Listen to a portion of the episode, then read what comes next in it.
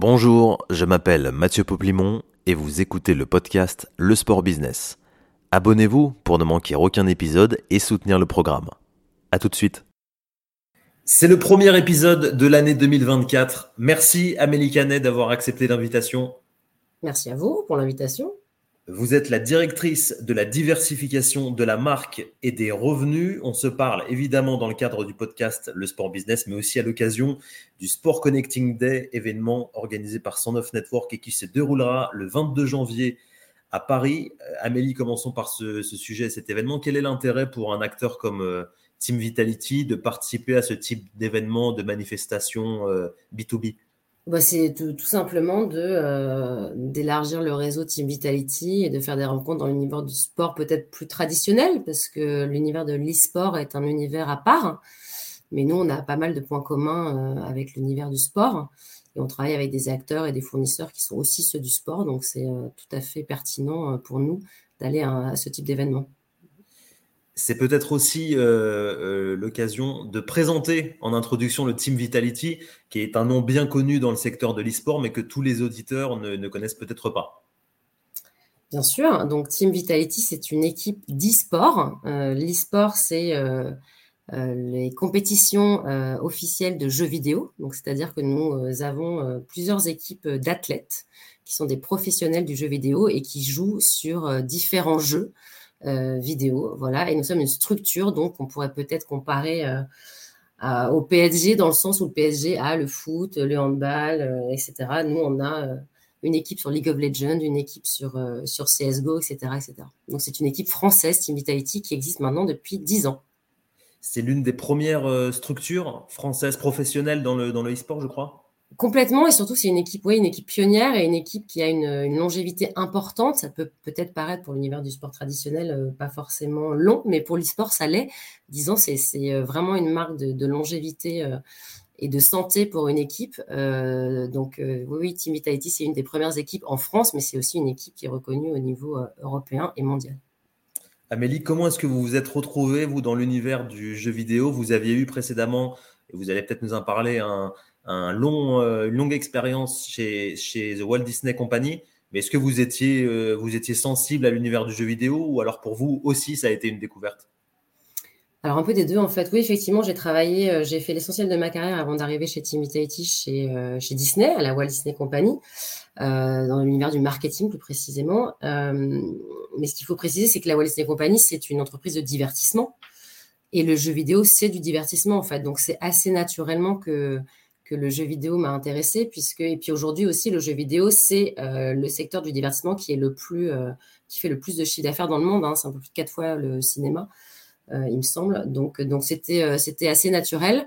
Et moi plus personnellement en fait après la Walt Disney Company qui est une, marque absolument magnifique et une superbe école et une entreprise américaine extrêmement puissante une multinationale américaine j'avais envie de changer un petit peu de structure d'entreprise et de gouvernance donc, j'avais envie de travailler dans une entreprise française et je m'intéressais au secteur du sport. Donc là, j'avais tout, en fait. J'avais une scale-up française, l'univers du sport, l'univers du divertissement qui m'était plus familier et puis euh, une scale-up euh, en croissance et puis surtout un univers avec énormément de challenges, un univers en pleine, euh, en pleine croissance et en pleine structuration.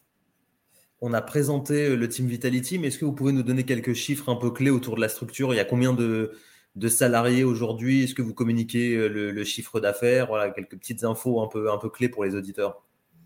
Alors non, on ne communique pas le chiffre d'affaires. Euh, ce que je peux vous dire, c'est qu'on est 110 collaborateurs et collaboratrices euh, chez Team Vitality, donc un, dont un peu plus de 40 athlètes, 40 sportifs. Je compte les athlètes et les équipes professionnelles sportives, e-sportives dans nos, effectifs.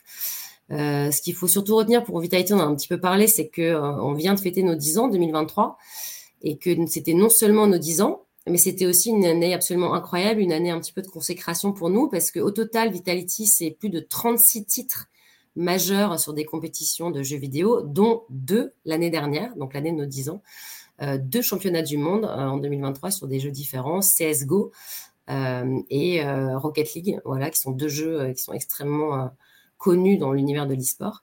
Et puis aussi, on a eu un award, on a été élu meilleure organisation du monde par euh, le très prestigieux eSport Award.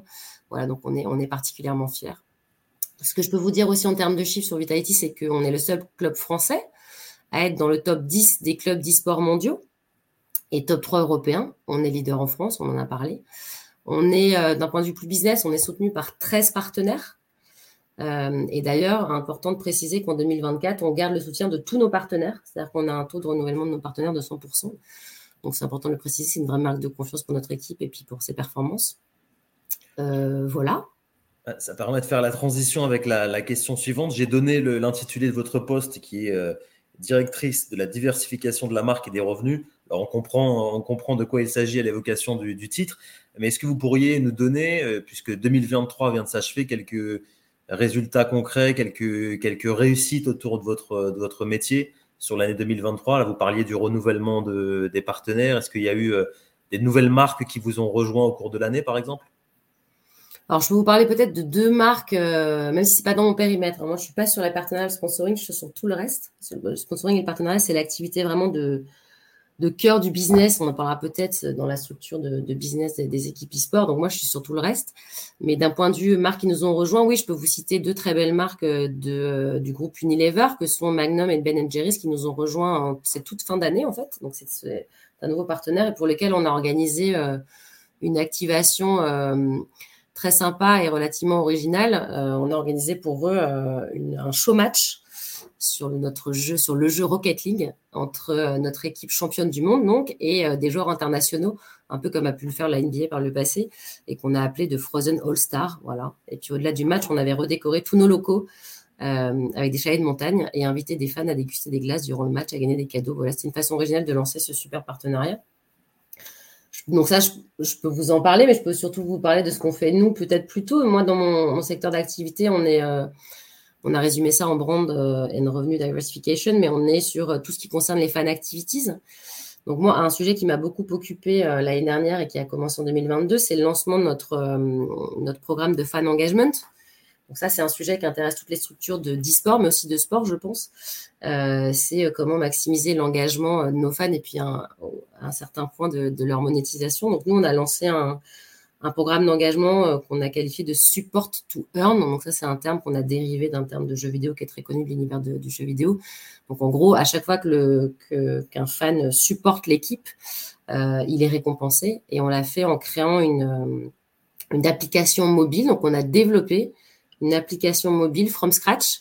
Et elle est basée sur le Web 3 puisque c'est un projet qu'on a développé avec notre partenaire Web 3, la blockchain Tezos. Voilà, donc c'est, euh, on est très fiers parce que c'est, euh, c'est un programme de fan d'engagement qui, euh, qui fait référence maintenant dans le secteur. On a nos chers concurrents qui, qui lancent des projets similaires, voilà. Et on a eu 83 000 téléchargements à date. Donc, c'est un très beau chiffre. on a lancé un certain nombre de NFT, plus de 50 000 NFT. Et puis, on a des impacts sur nos réseaux sociaux et notre merchandising puisque plus on engage sur les réseaux sociaux et plus on est client de notre merchandising, plus on est récompensé. Donc, euh, on a eu un impact de plus de 70% d'engagement sur nos réseaux sociaux grâce à ce programme et on a un impact aussi sur nos, ventes de, produits merchandising. Donc, voilà, c'est un programme dont on est très fier et qui est au cœur de, mon activité. Et ce, merchandising, justement, là, dont vous venez de, parler, qu'est-ce que ça représente dans le budget de l'équipe? C'est une part importante. Ouais, ça c'est pareil, c'est des chiffres qu'on donne pas. Mais ce qu'il faut, ce qu'il faut comprendre sur le l'e-sport, en fait, c'est que c'est un secteur euh, qui est relativement jeune, hein, qui se cherche encore d'un point de vue business model, qui n'est pas euh, totalement encore euh, structuré. c'est un modèle qui est relativement récent. Donc, à la différence, si on devait le comparer pour donner une idée au, sport traditionnel, ce, qui est, ce que n'a pas l'e-sport hein, en termes de sources de revenus, ce sont les droits de diffusion télé qui représente une, part importante des revenus des équipes plus traditionnelles dans le foot, par exemple, et qui n'a pas non plus le ticketing, puisqu'on n'a pas de stade, euh, et donc on ne touche pas directement euh, les revenus d'organisation d'événements euh, d'événements. Donc ces parties nous, échappent. Donc la revenu, les deux sources de revenus les plus importantes, on va dire, c'est le sponsoring dont on a déjà parlé, nos partenaires, et puis aussi les ligues de les revenus de ligue euh, et nous, la chance qu'on a chez Vitality, c'est qu'on est présent sur les ligues majeures, donc on, bénéficie de, cela. Et ensuite, tout le reste, c'est de la diversification des revenus, dont le merchandising euh, fait partie. Donc, ça peut paraître un petit, un petit peu étrange peut-être pour ceux qui ne sont pas familiers de l'e-sport, mais nos athlètes portent des maillots comme, euh, comme un, joueur de foot euh, ou un joueur de rugby peut porter un maillot. Donc on vend nos maillots et on est euh, pour cela en partenariat avec un équipementier. On était avec Adidas par le passé, on est avec Hummel aujourd'hui. Et on, fait des gammes plus lifestyle aussi, parce qu'on a des jeunes qui aiment porter des tenues un peu streetwear, on va dire. Donc on fait des collabs aussi. On a fait des collabs avec des artistes, on a fait des collabs avec des marques, des marques connues. Euh, voilà, donc c'est effectivement une source de revenus, mais c'est aussi un levier de, positionnement pour notre marque et c'est un peu le fer de lance de notre marque puisque c'est une façon pour nos fans de, revendiquer leur appartenance, au club et, à la marque. Vous êtes arrivé en, 2020 chez Team Vitality, si je me si je me trompe pas. Vous, avez dû voir l'évolution là en trois ans. Euh, qu'est-ce qui manquait en fait à ce marché pour qu'il soit bien euh, compris des, des marques, des annonceurs pas forcément sensibles à, à l'e-sport, c'était euh, c'était des, chiffres des chiffres clés, des, mesures, des retombées pour qu'ils pour qu'ils saisissent bien les la, portée que ça peut avoir pour pour leur marque? Oui, peut-être. Oui, c'est vrai. Euh, c'est vrai que de, la structuration d'un secteur passe effectivement par sa capacité à communiquer des chiffres et à avoir des, instituts reconnus qui peuvent communiquer des chiffres. Donc nous, on a Francisport euh, en France qui donne un certain nombre de chiffres. Il y a Newzoo au niveau international, mais nous, effectivement, nous-mêmes, on s'est structuré de ce côté-là puisque c'est dans mon dans mon, département aussi, on a lancé notre data warehouse. Euh, on l'a créé euh, et on l'a lancé pour avoir effectivement des chiffres euh, à donner à nos partenaires pour mesurer la performance de nos campagnes, pour leur donner plus d'informations sur nos fans, sur les profils de nos fans. donc ça, effectivement, c'est une partie qui s'est qui s'est beaucoup développée, qui s'est beaucoup dans l'e-sport. ce qu'on a vu aussi, c'est qu'il y a des équipes qui se sont montées aussi pas mal d'équipes qui se sont montées euh, récemment en France, mais aussi ailleurs. Il y a différentes structures de business aussi qui existent. Nous, on est vraiment axé sur la performance.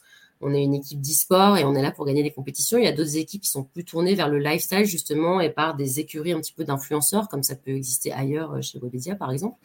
Euh, donc ça, c'est en train de se structurer aussi. On va dire qu'il y a différents business models qui se qui, qui se développent.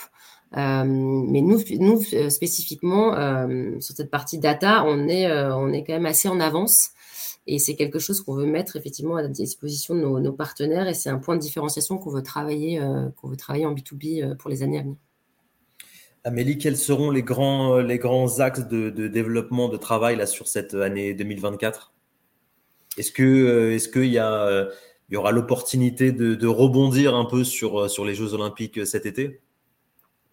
Alors oui, donc ça, ça fait partie de notre stratégie spécifiquement 2024. Je dirais pas que c'est euh, que c'est un axe de développement spécifiquement, c'est un axe de travail pour la team, la team puisque nous on a un plan euh, sur plusieurs années. Donc les, plans de développement dont je peux vous parler, c'est des, plans de développement plus structurels, et puis après il y a des actualités chaque année qui euh, orientent nos, plans d'action. Donc d'un point de vue structurel, nous on veut être une organisation de référence de classe mondiale. Donc je vous l'ai dit. Hein, euh, on est là pour, euh, pour gagner des compétitions et des titres. Donc, on veut tirer parti de notre position unique dans les meilleurs championnats. Je vous l'ai dit, on est présent sur les championnats les plus importants. Et puis, bien sûr, on veut maintenir notre leadership sur euh, CSGO et Rocket League, donc qui sont les deux jeux sur lesquels on a gagné des titres mondiaux l'année dernière. On veut être le partenaire d'un point de vue business de choix des éditeurs de jeux vidéo. C'est très important de travailler avec eux sur le partage des ligues, notamment de, de des revenus de ligue.